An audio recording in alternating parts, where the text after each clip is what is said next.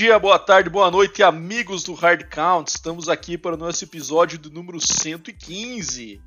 Episódio esse que a gente separou aqui para dar uma repassada nas perguntas dos nossos ouvintes, né, Deminha? Dá o teu salve aí, vamos, vamos trabalhar.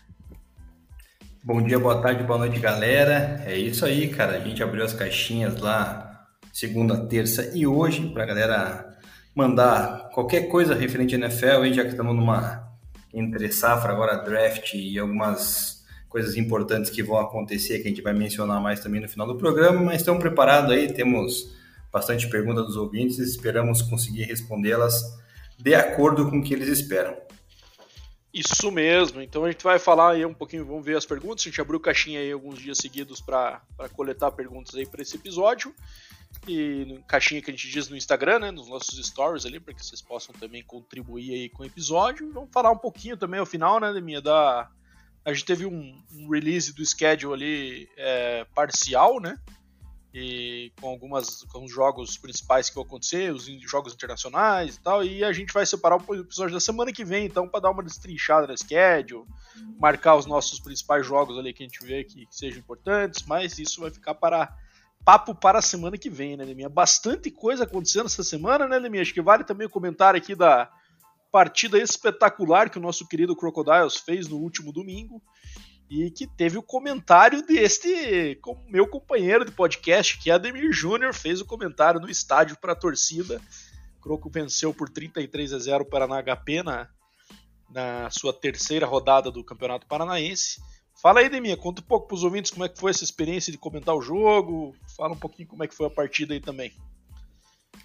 Cara, vou te falar que, primeiramente, agradecer, né, todo o pessoal do Crocodiles, diretoria, que fez o convite, e falar que é complicado, né, cara? A gente tenta deixar o clubismo de lado, cara. Acho que consegui controlar um pouco aí a, os comentários para não né, prejudicar também os torcedores do, do time adversário, mas acho que deu, deu boa e tomara que o pessoal tenha curtido lá, uma experiência nova, né, cara? A gente está acostumado a fazer o podcast aqui já faz 114 episódios e é diferente, né? Porque aqui a gente está tá na telinha... Na zona de conforto, ou... né, Deminha?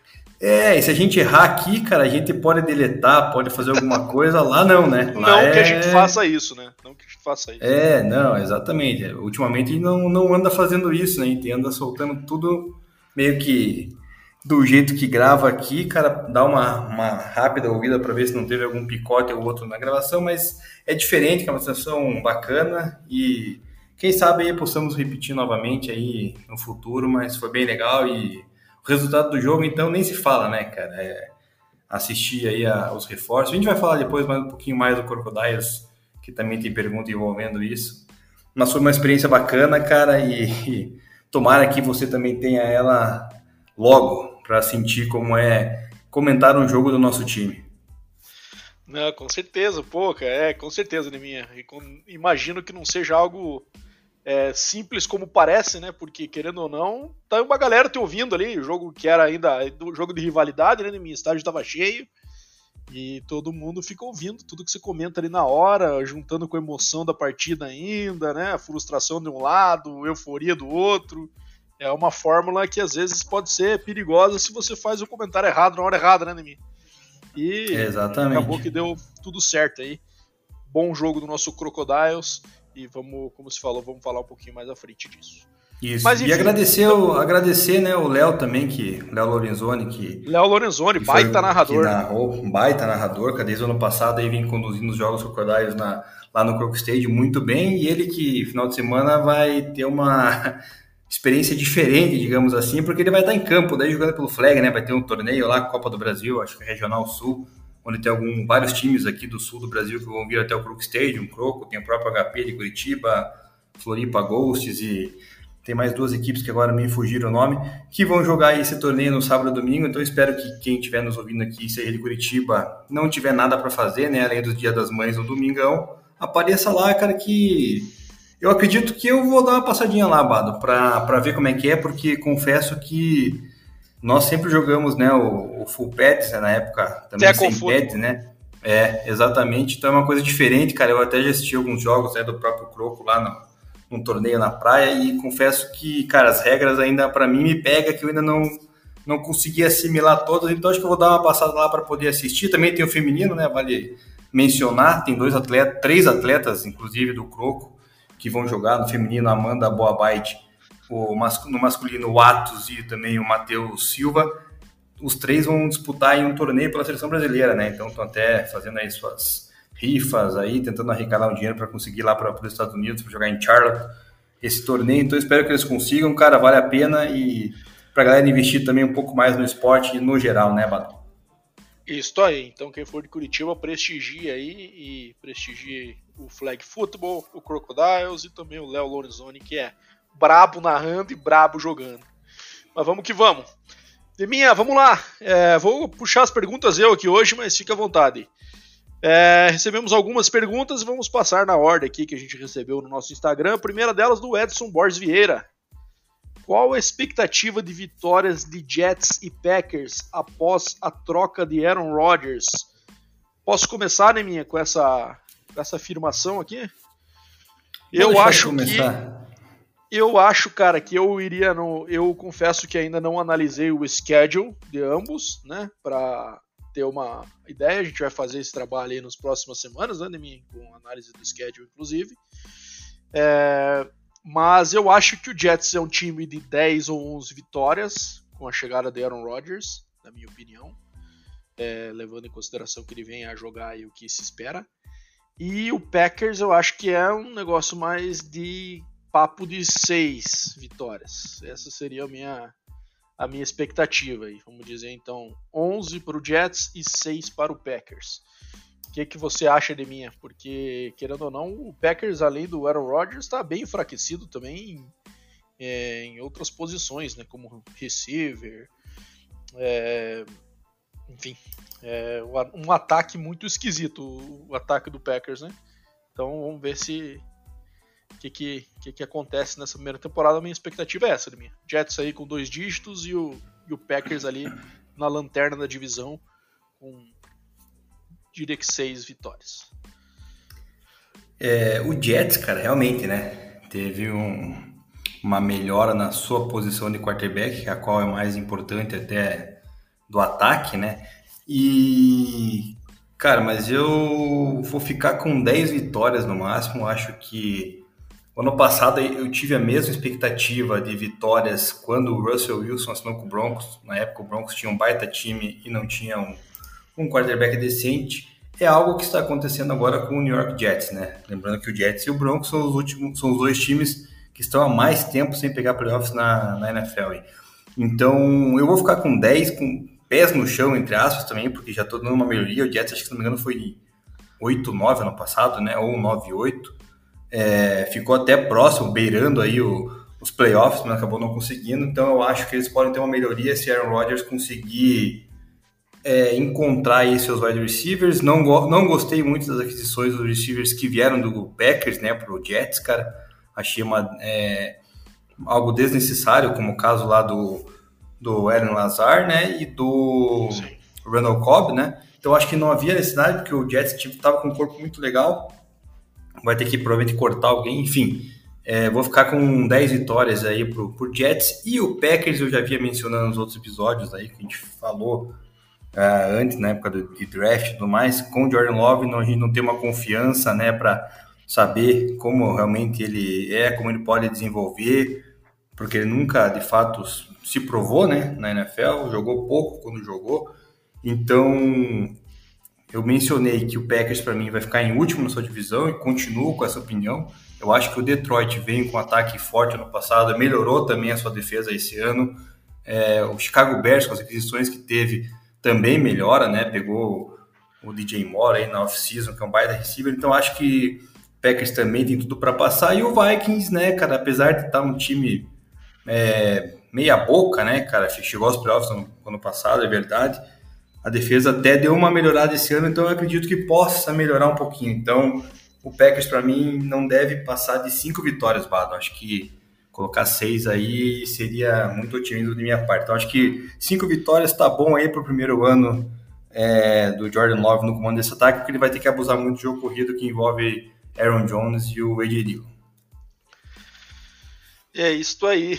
É, eu acho que a expectativa é parecida, né, minha quanto à queda do Packers e quem sabe aí uma, uma temporada de briga pela divisão por parte do Jets. Vamos para a segunda pergunta, minha Nosso querido ouvinte Thiago Taura, é, ele pergunta o seguinte: o que podemos esperar de Jordan Love? É, que inclusive mencionamos um pouquinho na primeira resposta aí, né? Vocês têm um comparativo de qual QB seria o teto dele? É, eu tenho de minha, mas comecei a primeira, deixo a segunda para você dar sua resposta primeiro. Eu esperando que você me passasse o teu teto para eu não, não escorregar. Quer que eu vá primeiro, lá, então? Não, não, eu vou, eu vou, eu vou, cara. Sem papas na língua aqui, a gente não, não vai ficar economizando aí, cara, não, em, em criticar quando tem que criticar. Eu acho que o Jordan Love, cara, ele vai ter que abusar do jogo corrido, como mencionei na pergunta anterior, porque é um QB inexperiente, né, cara? Até mesmo na época do college, acho que não, não foi muito testado, então não tem peças é, de qualidade ali para ele também receber bola, então vai ser uma, uma adaptação bem diferente, né, de um QB que chega com um grupo de receivers é, bem consolidado, né, com running backs também tops. Então acho que ele vai, vai sofrer aí no primeiro ano, cara. Eu espero, espero não, né? Acho que ele não vai passar de 15 touchdowns passados. Tá? Eu acho que ele vai lançar menos que isso na temporada. E cara, acho que vai lançar. É, eu acho. E acho que menos, vai também. Menos de, um por, menos de um por semana. É, menos de um por semana. E também acho que ele vai pelo menos umas 10 piques aí nessa sua temporada de, de estreia com o titular na NFL. Não estou nada otimista, otimista. com o Jordan Love. E, e, cara, e sobre o teto, é difícil analisar porque eu vi pouco de jogar, mas com a expectativa baixa que eu tô, eu vou tô para dizer que o teto dele vai ser um Marcos Mariota da vida, cara. Não vai passar disso. Achei uma boa comparação, né, minha? Achei uma boa comparação. É, cara, eu é, para quem nunca ouviu aí quando a gente analisou o Jordan Love algumas vezes aí nos episódios, já comentei que é, o Jordan Love ele jogava num college de Utah State. Utah State é um college menor que não fica dentre as cinco principais conferências do college football. Então, um nível de competitividade baixo. E também já expliquei algumas vezes que o ataque que ele jogava é, em Utah State, é, o técnico da época foi técnico do Texas Tech logo em seguida dele. Né? Então ele fez uma. É um cara que teve um desempenho acima da média, ele estourou e fez com que o seu universidade ali na época também tivesse bons recordes e fez com que o técnico ganhasse oportunidade então na minha querida Texas Tech na conferência Big 12. Então que era o Matt Wells e o e o coordenador ofensivo que agora me fugiu o nome.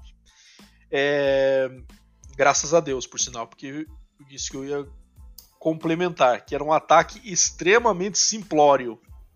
Então assim, é, agora a gente não tem ideia de como que o Jordan Love se desenvolveu, né? Desde que ele entrou na NFL, sentando aí na, no banco pro Aaron Rodgers aí por três anos, né, se não me engano, é, e, e, aprendendo, né? É, então não sei o quanto ele se desenvolveu em ataques muito mais complexos e de um nível de competição, seja nos treinos ou no pré-temporada em que ele participou, né, muito maior do que ele enfrentava em Utah State. Mas era um ataque basicamente que para ele era bola vertical, então usar o braço forte que ele tem, é, Bubble Screen, que é aquele passe lateral, né? Geralmente o receiver de dentro ou que faz uma, uma corrida para fora. Então, dois passes de execução simples, né? É, digamos assim, não tem muita progressão, leitura da, da secundária e, e, passar por um, dois, três receivers. No ataque dele não tinha isso. E ele correr. Então, era basicamente esses três requisitos que lhe era exigido: bola vertical, bubble screen e ele correr com isso ele fez números monstruosos nesse nível de competição. Então eu tenho vários pontos de interrogação quanto ao, ao é, talento que ele vai, quanto essa esse talento dele vai vai ser visível na NFL. É, dito isso, é, a situação que ele entra é ruim, além de tudo, né? Porque ele entra num time com um ataque enfraquecido, um ataque e numa situação de ter que é, suceder um QB Hall da Fama, que apesar do Packers já ter feito isso uma vez, quando sucedeu o Brett Favre com, com o Aaron Rodgers, é, é sempre um fardo pesado para carregar, né?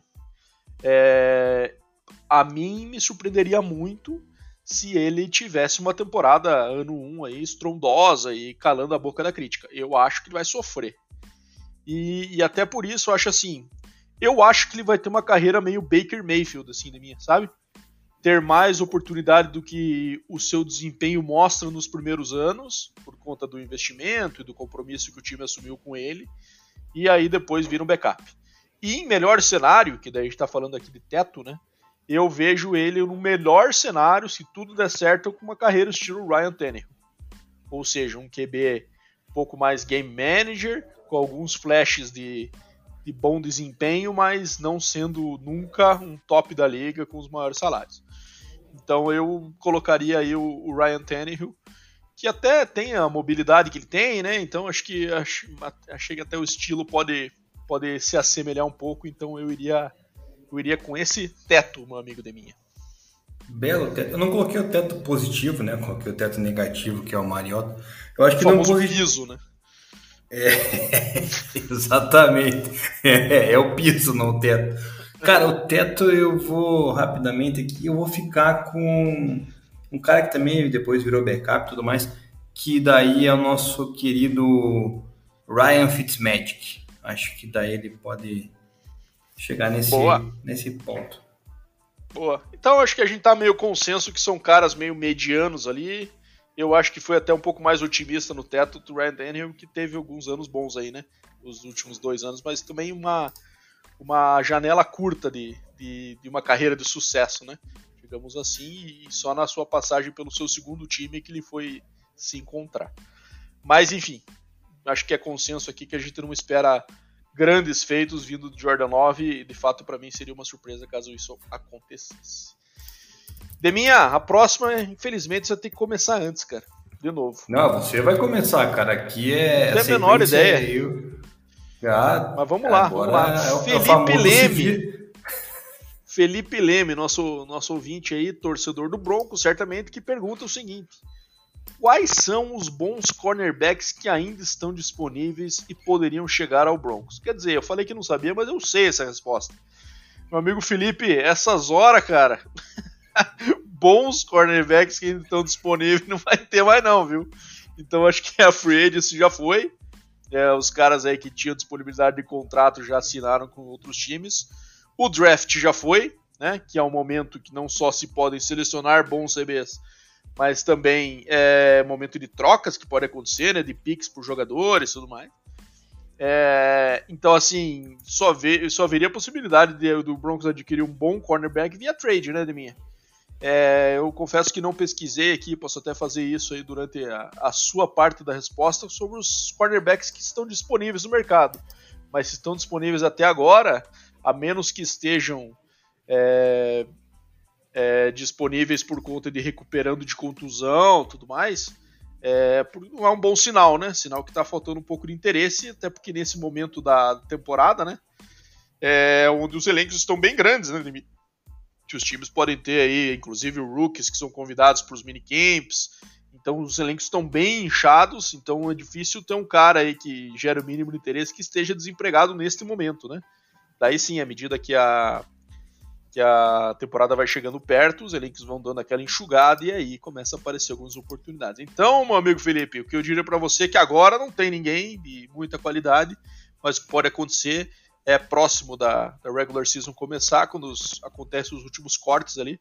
Às vezes tem times com mais gente de qualidade para posição ou que que quer às vezes optar por levar um atleta mais jovem e não um veterano, que pode aí um cara surpresa ser cortado e de bom nível que vire free agent.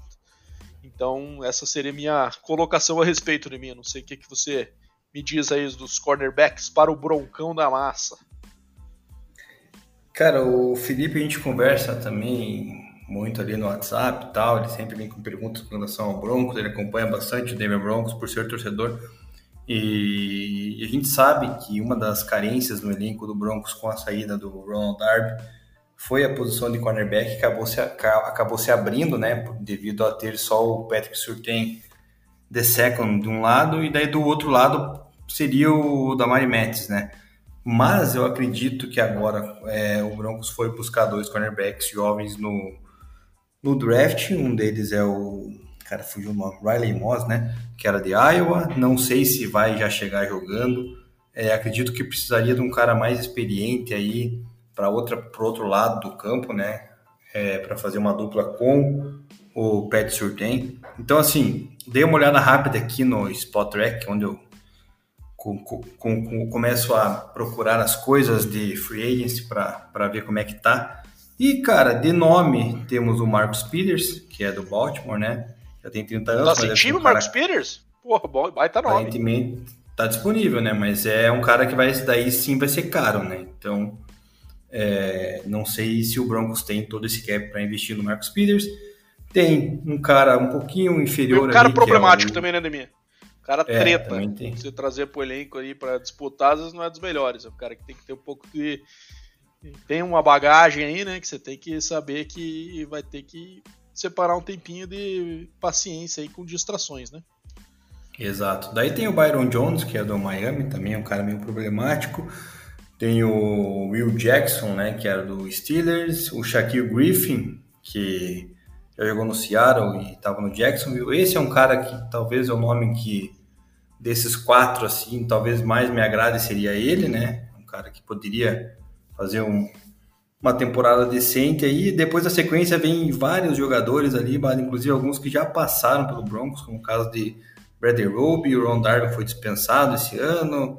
Mais lá para baixo tem o Bryce Callahan, que também jogou no Broncos. Então, assim, é, eu acho que seria o Shaquille Griffin, até pela idade, 27 anos ainda, um dos cornerbacks mais jovens disponíveis no mercado. Então, se fosse para gastar, gastaria nele, mas também não um valor muito alto, porque talvez um desses cornerbacks que vieram no draft aí sejam o suficiente para para cumprir a posição do outro lado. Então, é o que eu espero também, porque a gente vai precisar muito aí para tentar parar Patrick Mahomes. É isso aí, Deminha. Tô vendo aqui um tracking aqui com os quarterbacks disponíveis. Os nomes que você citou. Não tem o tracking aqui, o Marcus Peters. Confesso, mas também que eu pesquisei ele aqui, ele realmente tá sem time por enquanto. Então, não sei se esse tracker aqui é muito confiável, não. É, enfim. Vamos lá, então falamos um pouquinho bons nomes aí que você trouxe, Deminha. É, nomes mais veteranos aí, né? Que já estão provavelmente um pouquinho mais caros pro preço mínimo para ganhar o mínimo de um corner.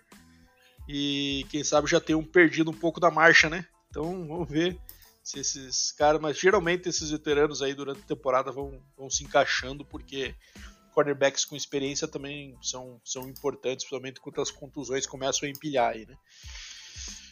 Deminha, José Mário Gomes. Zago Gomes, né? Esqueci de um sobrenome aí, José. Foi mal, cara. José Mário Zago Gomes pergunta: Ah, cara, essa caiu perfeita pro Deminha começar a responder, cara. Maravilhoso. Lamar Jackson, Deminha, prometeu lançar 6 mil jardas com as armas que possui, ou seja, Odell Beckham, Zay Flowers, Mark Andrews, como sendo o trio aí da morte. É... Consegue? Alguém consegue atingir essa marca, Deminha? alguém consegue, eu já tenho um nome que vocês conhecem bem, né, Demir? Mas Lamar Jackson consegue, não? alguém consegue, com certeza o nome deve ser Josh Allen, né? Ou, quem sabe, Aaron Rodgers. Aí, se não for nenhum desses dois aí, eu não sei o que, que você tá, tá pensando, tá? Mas, falando então em quem consegue. Aaron Rodgers, Josh Allen, é, Joe Burrow e talvez Patrick Mahomes. Esses quatro são os quarterbacks que podem atingir essa marca e têm condições, ao meu ver. Lamar Jackson, cara, se ele conseguir atingir a marca de 4 mil, já tem que. Só um parênteses. O Peitão Manning, cara, mandou 5.477 em 2013 com um jogo a menos, hein, cara. Pensa no quão foda foi essa temporada do Manning em 2013, cara. Em 2013, né? É, já se vão 10 anos, com apenas 16 jogos ele mandou quase 5,500. Então com certeza é doable, né, Neminho? O Mahomes lançou 5,200 ano passado. Né? E vale lembrar que o Peyton Manning fez isso após a cirurgia no pescoço, né, onde ele Fato. perdeu força de braço, ou seja, cara, não tem nem o que falar do Peyton Manning, né? Então é como eu vinha falando, se o Lamar Jackson chegar a 4 mil, cara, ele já pode comprar uma caixa de fogos aí para estourar durante uma não, né?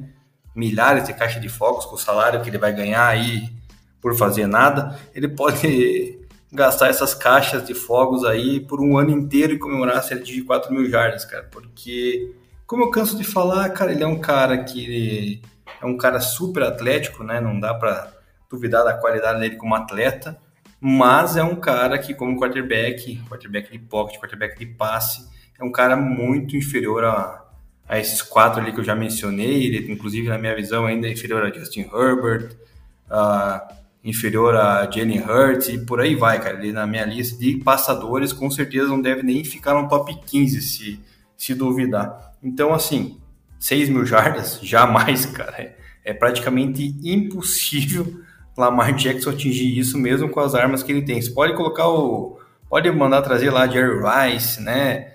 Randy Moss, Calvin John. Pode, cara, pode trazer lá, cara, que ele não atinge essa marca, cara. Isso é. Tenho certeza.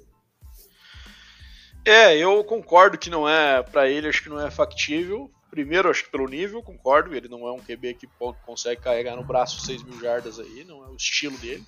E, e, o segundo ponto é esse, né? O estilo dele, né? É, para passar 6 mil jardas, Emílio, não vai conseguir correr mil, como ele tem feito aí, né? Quando ele tá saudável, né? Então, e, e isso eu vejo que ele não tem como mudar, né? Porque esse é aquele negócio da essência dele como jogador. E também por conta do sistema que ele joga, que também é, prioriza isso, né? Eu imagino que vai mudar um pouco, sim, esse ano com essas novas armas, mas o time não vai passar a ser um, um time 80% aéreo tendo o Lamar Jackson de QB. Então vão continuar usando ele ainda para correr com a bola, vão fazer muito daquele, daqueles read option que ele, que ele faz, né? É, tem muita formação pesada que o Ravens usa, que o ataque não vai mudar assim radicalmente de um ano para o outro, com jogadores novos chegando, então acho que não é não é algo viável, seja pela qualidade dele como, como passador, é, seja pelo sistema que ele joga e pelo estilo dele como jogador. Então, assim, eu não sou tão hater do Lamar quanto você, Edmir. Acho que é um QB que, dentro desse sistema em que o favorece, ele pode. Acho que acredito que ele tem a chance de levar o Ravens ainda a brigar por um Super Bowl mas é, não acho que vai ser lançando 6 mil jardas por ano. E a gente falou do, do Manning aqui, né, minha? Mas o Breeze lançou para 5.476 em 2011. Uma jarda menos que o Peyton, né? É, dois anos antes. Então essa foi uma era aí que a galera também soltou o braço. Por sinal, o Breeze aqui, cara, desses QBs que lançaram acima de, de 5 mil jardas numa temporada, ele tem uma, duas, três, quatro, cinco temporadas, cara. Absurdo. É absurdo. O Mahomes tem duas, né? Nesse começo aí de, de carreira da primeiro ano ele já teve a primeira, né? E agora ano passado teve mais uma. É, que mais? Tom Brady teve duas. Dan Marino teve uma. E acho que o Peyton Manning teve uma só também. Só de 2013. É isso aí. Não é um fato tão fácil ainda passar a 5 mil jardas. Lógico que agora com os 17 jogos tende a ser um pouco mais viável, né? Então mas no primeiro ano aí com seus 17 jogos teve teve 5.200 apenas uma Holmes, né? Aliás, 2021 já tinha 17 jogos também, né, Me corrija se eu estiver errado. Foi já 2021 tinha, o primeiro ano. É, e daí o primeiro ano disso, Tom Brady lançou para 5.316 e o Justin Herbert para 5.000. Então acho que a gente pode começar a ver sim QBs cada vez mais, QBs que tem uma temporada é, espetacular, como foi o caso do Número em 2013 e tal, nesses ritmos imparáveis aí, pode ser que belisque ele chegar perto dos 6 mil e daí chegando perto começa a, a ser aquela conta de chegada, né? E às vezes facilita para o cara buscar esse, esse objetivo. É... Bom, vamos lá. Agora uma pergunta aqui diferente do nosso amigo Gino Santoro, nosso colega de podcast, participou conosco aí no, a nossa segunda temporada, né, Neminha? Se não me engano, alguns episódios conosco. É, ele fez a seguinte pergunta: comparem os times da NFL com os times brasileiros. Pô, aí a gente vai passar o episódio inteiro comparando aqui, porque tem mais de 100 times no Brasil, né? Até onde a gente viu pelo, pelo mapa do FABR. E, e só temos 32 NFL, Gineco. Então não vai rolar a gente fazer essa comparação. Mas ele faz uma pergunta mais específica. O Croco, por exemplo, seria o Steelers do Brasil? Podemos afirmar que sim, né? Mas o Steelers é o. Não, acho que é justo comparar o Croco com o Steelers nesse caso, porque o Croco é líder do, entre os times com títulos nacionais, né? Juntamente aí com, com quem? Com o Rex, né? Que tem o mesmo número de títulos nacionais que o Croco, é isso? Isso. É isso, nada é minha. Uhum. Então, o Steelers também é líder junto com o Patriots, né? Na, na história da NFL e com suas seis conquistas. Tanto que é conhecido como Sixburg Steelers. O Croco tem três, né? Então também é, tá na metade desse número, mas falando aí do Brasil e do seu histórico recente do futebol americano, acho que é uma equipe dominante dentre as maiores aí da, do país, com certeza. Se não, pra gente é a maior, né, minha, sem dúvida nenhuma. Mas então eu acho que eu acho que o, uma boa comparação aí o Crocodiles com o Pittsburgh Steelers daria para falar também com o New England Patriots, né, já que estamos falando aí dos líderes, mas eu não gosto muito dessa comparação com o Patriots, então prefiro falar que é o Steelers. Deminha, tem alguma outra comparação aí que você gostaria de fazer? Algo mais provocativo? Você vai manter a política da boa vizinhança aí, já que temos ouvintes de todos os times e lugares do país? Cara, eu colocaria. Cara, assim, eu sou um cara que gosta de pregar a verdade, né? Não gosto de ficar mentindo aí, pra engajar e tal. Mas não, cara, o Croco é o seguinte, cara, a gente sabe que o Croco já perdeu várias finais de, de Brasil Bom, né? Então dá para considerar que seria um Denver Broncos também, porque o Broncos tem oito Super, é, oito Super Bowls né, participados, ganhou três e perdeu cinco. Então o, o Croco acho que ganhou três e perdeu quatro, né? Ou, não lembro, ele perdeu. Nós perdemos três. Perdemos dois mil. Não, perdemos. Perdemos quatro, né? Porque perdeu três, pro João Pessoa três depois. Na, é. Três na final. Três na final. Não, é quatro, é verdade. Perdemos 10, 11, 12 e 15. Então, se for pegar esse número assim, de quantidade de títulos com quantidade também de títulos perdidos, daí se assemelha ao, ao, ao Denver Broncos, né, cara? E Aí a gente pode daí também colocar alguns times aí na lista, né? Que nem o Gineco falou, questão do próprio Timbó Rex ali pode vir atrás ali, como o Timbó também veio ganhando mais recentemente, né, Mado? Se eu não estou enganado. Então o Timbó é, Rex. Recentemente, de, do, Esse... 2016 para cá, 2015 para cá, né? Então. É, é um, então tão... poderia ser o Timbó Rex, poderia ser o Kansas City Chiefs, então, né? Mais ou é, menos isso. Mais, né? Pode ser, pode ser. Pode ser. Tipo, não sei quantos, não sei. Tem três, mas não sei quantos que o Rex perdeu. Num, enfim. É. É, e daí, por outro lado, temos outros times aí, né? Que a gente pode citar que podem ser aí o, o Houston Texas, né? O Carolina, o Carolina Panthers, Carolina Panthers não, Detroit o Lions. Texas, o Detroit Lions aí, né? Que, né? Eu já vou falar, né, cara? Nossos que consideram rivais nossos, que eu não considero mais, né? Que é o Curitiba Brown Spiders, por exemplo, nunca ganhou nada e sempre está querendo se colocar como rival e tal. E, enfim, esse seria o Detroit Lions aí da, da, da Liga Brasileira. É, o Gineco com certeza fez essa pergunta tentando extrair esse tipo de polêmica de você, de mim. Você caiu como um patinho, mas tudo bem vale o conteúdo aqui, né? Pra gente levar para os nossos ouvintes um pouco de polêmica, um pouco de rivalidade da época dos gramados também, trazendo aqui para o nosso podcast. Cara, vou colocar ah. mais um time aí na, na, na, na conta aí.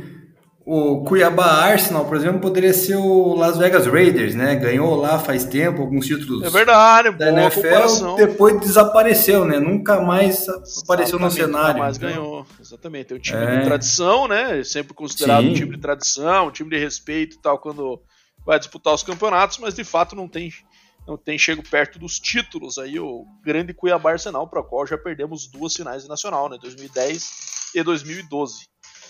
Exato. É, Mas o maior de todos, né, somos, somos nós aí, sem clubismo. clubismo. sem clubismo, imagina, sem clubismo nenhum. Mas, e lembrando que o Croco também a gente tinha medo de se tornar o Buffalo Bills, né, Deminha? Sim. E a gente perdeu 10, 11, 9 perdemos na semi, 10, 11, 12 perdemos na final, e daí o Bills tem aquela de ter perdido quatro Super Bowls seguidos, né?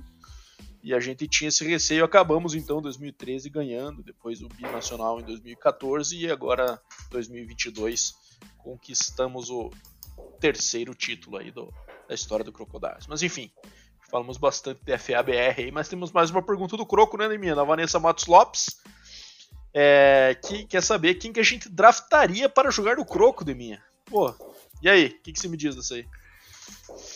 Cara, é, essa é difícil, cara, porque. É, vamos pensar. Um jogador, aqui, vamos um pensar... jogador para jogar no Croco. Não, vamos pensar da, da, última, do último draft, então, né? Pode ser? Vamos, ficar mais boa, fácil? boa, boa. Gostei, gostei, gostei. Que daí fica mais, mais recente aí para os ouvintes que nos acompanham, que acompanharam toda a nossa série sobre né, draft, mock draft e tudo mais. Cara, um cara que eu draftaria pro Crocodiles hoje é, seria. Cara, seria um jogador. De, cara, eu vou, eu vou puxar a sardinha pro meu lado, cara. É. Seria o Dalton Kincaid Tyrande, que foi draftado pelo Buffalo Bills. Eu draftaria um jogador de ataque. Não, eu vou falar dois então. Um de ataque e um de defesa. Pode ser? Pode, eu acho que o Broco poderia ter mais um Tyrande, além do, do, do Atos e do Visa. O Visa, por sinal, Bado, se ele ouvir esse episódio e ele vier falar comigo é, no WhatsApp depois, ele vai ser convidado para participar do podcast aqui, que ele fica me cobrando toda Boa. vez que ele, que ele me encontra aqui no corredor do prédio aqui, cara, porque ele, ele volta tiver, e ele passa se tiver mais ouvintes, Se tiver mais ouvintes, né, Nemir, que queiram participar aí conosco, é só falar, cara. A gente tá aberto aí a quem queira participar aí também no episódio debater. Exato, mas o, o, mas o Visa ele fica reclamando quando ele me encontra aqui, porque tem vários amigos aqui no mesmo prédio que eu moro, e quando ele me encontra ele fala, pô, nunca me convidou, nunca me convidou, então, cara, se ele não, se ele estiver ouvindo mesmo, ele vai falar comigo e daí a gente convida ele vem participar. É, o jogador defensivo que eu escolheria seria o seria um cornerback, cara, já que o Croco perdeu aí nessa semana aí o o japonês, né, o cara, fugiu o nome é dele agora, o não sei também. Como é que é o nome dele, cara? Não sei, não sei. O. Caramba, fugiu o nome do. Yuta Nagai. Perdeu o Yuta Nagai, que infelizmente vai morar lá no Rio de Janeiro agora, não vai poder jogar mais pelo Croco. Talvez não possa jogar mais, né? E se de fato não puder jogar, seria uma posição que o Croco acaba ficando carente no elenco, né? Então eu traria o cornerback lá de Illinois, o Devon Witherspoon, né? Acho que é esse o nome dele, né, Bada? Me corrija se eu, se eu não estiver enganado. Aí. Esse mesmo. Que foi para o Seahawks. Isso, e você? É isso aí. Cara, eu ia também pegando um jogador de cada, de cada lado da bola. Eu iria de Zay Flowers no ataque. Eu acho que é um cara que poderia contribuir em, de várias formas para o ataque do Croco. Que o Croco tem um time bem completo, por sinal, né? Várias posições aí bem recheadas. Acho que o Zay Flowers poderia contribuir no jogo de retorno, também mais uma opção de receiver. É, enfim, acho que é um jogador bem versátil aí que poderia ajudar bem o Croco, que já é bem servido nas posições por nível nacional aí, né, Deminha? Então ter um cara versátil acho que ia contribuir. E na defesa não tem como fugir, né, Deminha? Eu iria de Jalen Carter. Deixa o Adam Rodrigues, nosso querido presidente, que lide com ele fora de campo, né, Deminha? Com os problemas que ele vai trazer pro elenco. Mas ele rodando ali no meio da linha com o Pivato, com o Zene, ia ser bonito de ver, né, Neminha? Delmo de cavalo nos 10 e ele ali por dentro fazendo a pressão interna ali, acho que ia ser o terror das defesas. Então eu iria com esses dois aí, com as minhas opções de, de draft para o Crocodiles. enfim, e assim fechamos as perguntas dos nossos ouvintes aí dessa, desse episódio, né, Neminha? E agora acho que vale a pena a gente falar um pouquinho, adiantar um pouco do assunto da semana que vem que foi a divulgação por parte do NFL de alguns jogos internacionais, né? Vou até mencionar aqui, Deminha, quais são esses jogos, e daí depois se quiser fazer algum comentário aí. Mas a gente vai ter alguns jogos internacionais diferentes esse ano, alguns países novos, né? É... Na semana 4 teremos Atlanta Falcons e Jacksonville Jaguars em Londres. Londres não é um país novo, né? Costumeiramente temos aí o, uma cidade nova, aliás, né? É, temos jogos no, no UK todo ano, né? Já há alguns anos. Então esse jogo será no estádio de Wembley, né? que é um estádio clássico aí da, da Inglaterra. Na semana 5 teremos Jacksonville Jaguars e Buffalo Bills.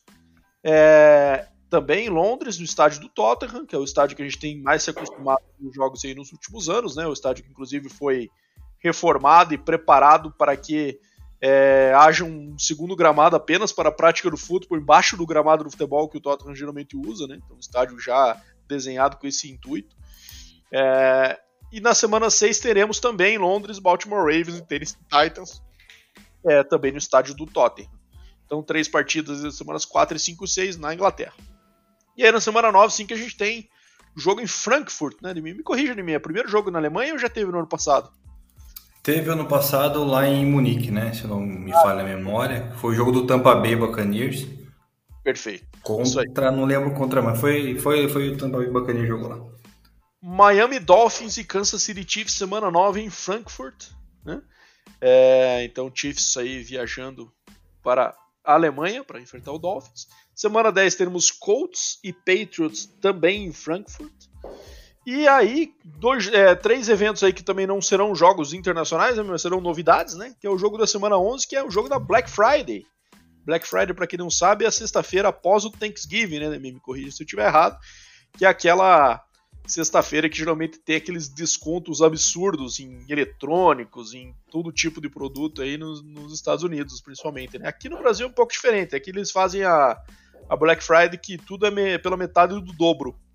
Mas lá nos Estados Unidos não. Lá nos Estados Unidos o negócio, os caras dão uns descontos malucos mesmo e a galera compra a rodo. Então vai ter um joguinho aí também de, de, de, de NFL na Black Friday. Semana 16 teremos Christmas Day, jogo no Natal. Philadelphia Eagles e New York Giants, no dia 25. É, e na semana 17 teremos jogo no dia do Ano Novo, New Year's Eve, na véspera do Ano Novo, né? Também Kansas City Chiefs jogando contra o Cincinnati Bengals, jogaço. Fala aí, Demir, teu comentário a respeito dessas partidas aí e o que, que você achou dessas divulgações. Cara, vale o comentário de que pela primeira vez vai ter uma equipe jogando duas vezes seguidas na, na esses jogos internacionais, o Jacksonville Jaguars, né, semana 4 contra o Falcons, semana 5 contra o Buffalo Bills. Contra o Buffalo Bills, com certeza vai ser um jogo bom, contra o Falcons acho que nem tanto. Depois, semana 6, joguinho meia boca para os torcedores de Londres. Semana 9, sim, um jogo mais interessante para a galera de Frankfurt, né, quem estiver lá vai curtir demais esse jogo. Semana 10 também um jogo bem meia boca, com Colts e Patriots aí não muito bem. Black Friday Football vai ser interessante, cara, ver um joguinho numa sexta, porque tem o Thanksgiving antes, né, então é, um, é, é, algo novo aí e algo que a Amazon vai estar tá querendo promover para investir. Vai ser legal a gente ter jogo também na sexta-feira, né?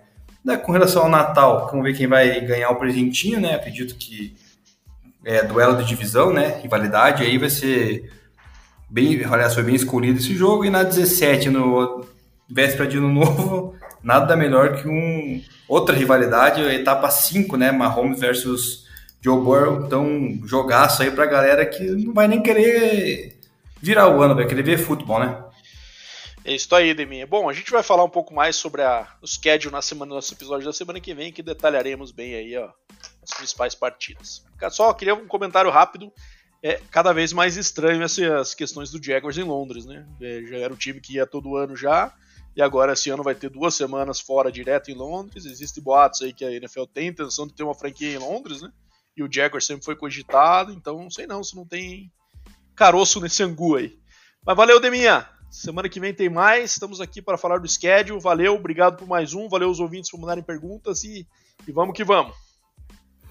Valeu, galera. Valeu, Bado. Semana que vem voltamos. Vamos abrir caixinha. Quem quiser participar, manda aí. Quem quiser gravar com a gente também manda, que a gente vai se programando para futuramente marcar na, também no nosso schedule aqui. Então, bom dia, boa tarde, boa noite, galera. Até semana que vem e um grande abraço.